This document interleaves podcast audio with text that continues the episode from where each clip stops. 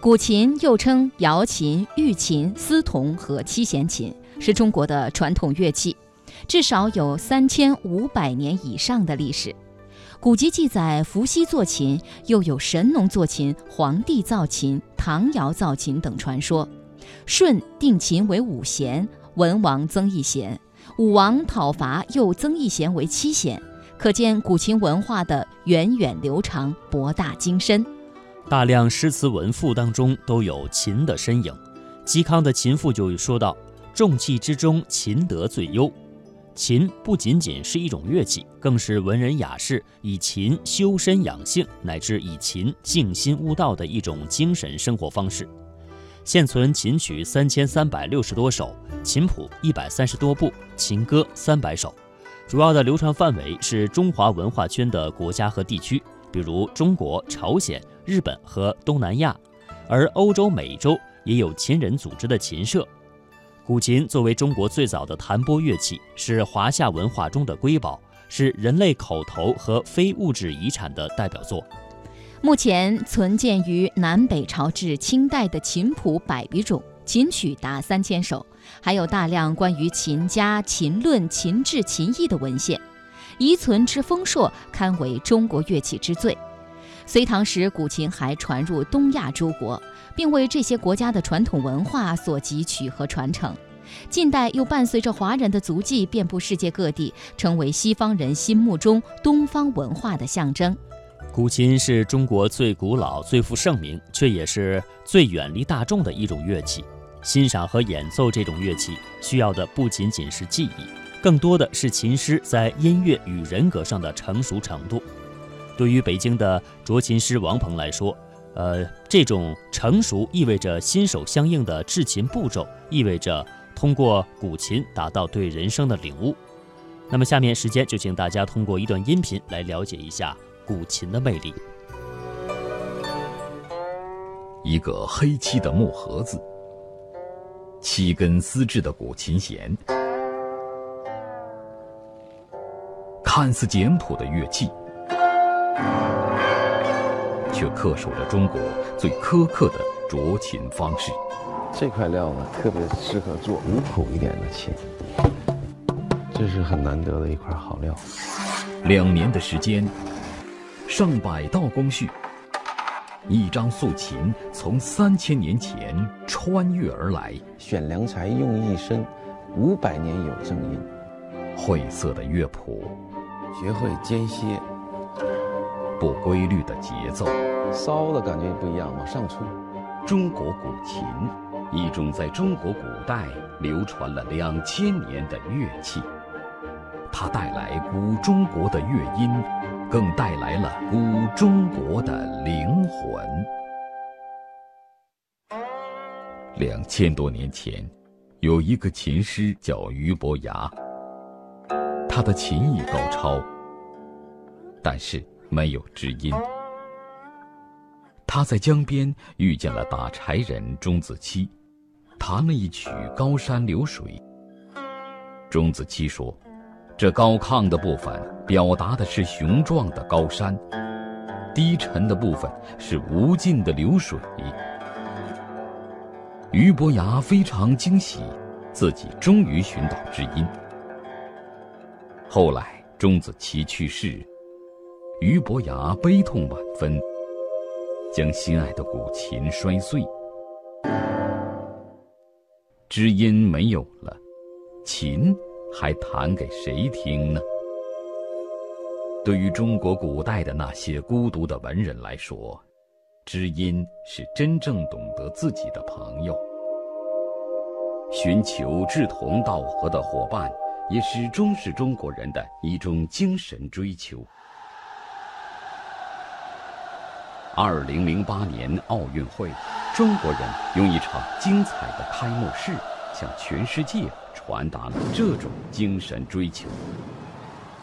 开幕式的第一场，山水画卷徐徐拉开，几点琴音蓦然响起，一时间，聚集着九万观众的体育场沉静如空山幽谷。七根琴弦，把观众带入了古代中国的意境之中。这是全世界第一次感受中国古琴的魅力。而这张名为《太古遗音》的琴，正是出自当代斫琴师王鹏之手。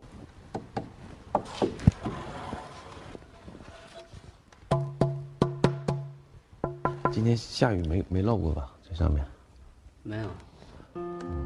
王鹏制作古琴的木料，大多来自于明代房屋的房梁。几百年下来，木料里的水分消失，彻底干燥，变成了没有火气的老木头。但你还要看它的年轮，是否每年长得均衡，而不是一年突然长很大。另一年呢，天很冷，长了很小，或者巴结很多，或者常年吹这个东北风，长歪了，长弯了，所以纤维在里面是扭曲的，也不会有利于声音的传导。太重，太要虚一点。再从头来一遍吧，这块。你上来没声了，你发现吗？因为手抬起来虚了。所以这块是王鹏有很多身份，但他始终认同自己是个卓制古琴的木匠。这是很难得的一块好料。把这个把这个拿拿过去吧。制作古琴被称为斫琴。斫，原始的意思是刀劈斧砍。拱形的琴面由桐木做成，底板早有长方形的出音孔，由紫木做成，纠合在一起便是木胎。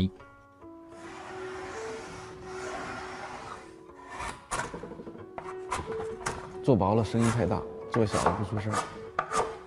一般希望说声音越大越好，那古琴不是，大了不行，小了还不行，中庸之道。所以你在震动的时候，又要抑制它。古琴已经有三千年的历史了，但是直到今天，要得到一张好琴，却仍然需沿用古法。耗时最长的是灰胎，要反复涂抹二十遍。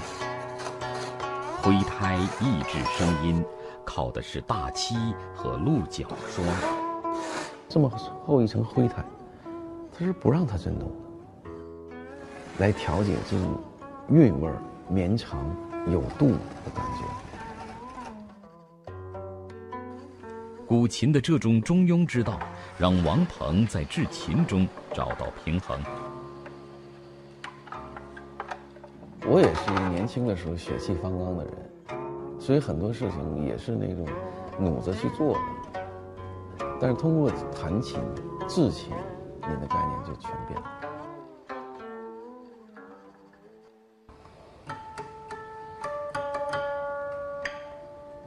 古琴是中国古代一种高雅的乐器，深受有品位的君王和士大夫喜爱。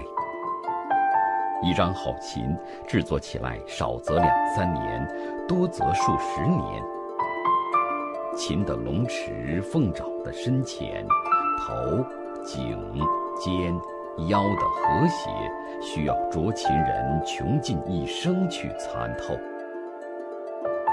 二零零三年，古琴被列入联合国教科文组织人类口头和非物质文化遗产代表作名录之前，中国的斫琴师不足十人，因为斫琴要求人达到技术和思想的。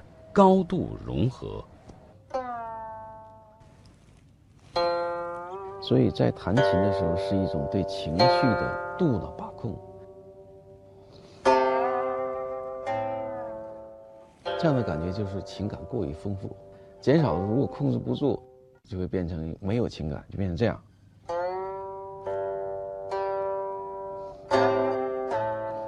所以在你逐渐的去发现自己的问题的时候，逐渐的调整，就会发现自然的音乐它有合理的度，就变成这样的感觉。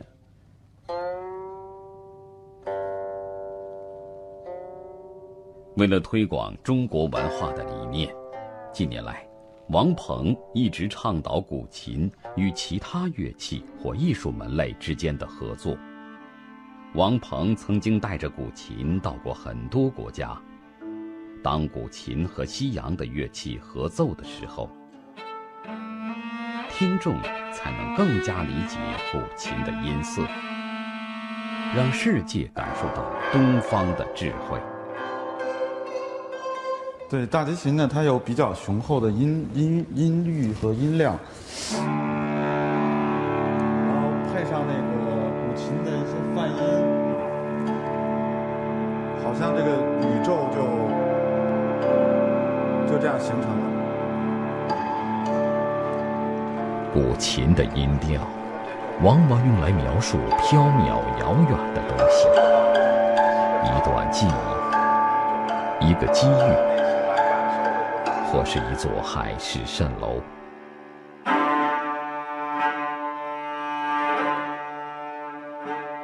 完美的弹出一段旋律，绝不是古琴演奏的目的。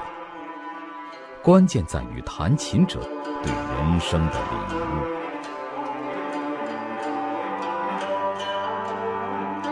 其实我经常说，我就是一个木匠。这到今天，一直到最后，我可能都是一个木匠。其实这没有什么，劳动就是羞耻的，然后不干活就是高尚。我倒反过来去看这件事，因为你去动手去劳动的时候，你心手相应，能够让你产生智慧，能够让你更清楚地了解每个物性跟宇宙之间的属性的关系，跟你个人生命之间的属性的关系。同时还有一个特别重要的东西。就是通过你的劳动产生对别人的尊重和理解。君天房的木料库堆满了王鹏十几年的收藏，足够王鹏做上四十年。这些老木头完全褪去了火气，静静等待成为好琴。中国古琴，一种美妙的古代的乐器，开始慢慢有了。中兴的态势。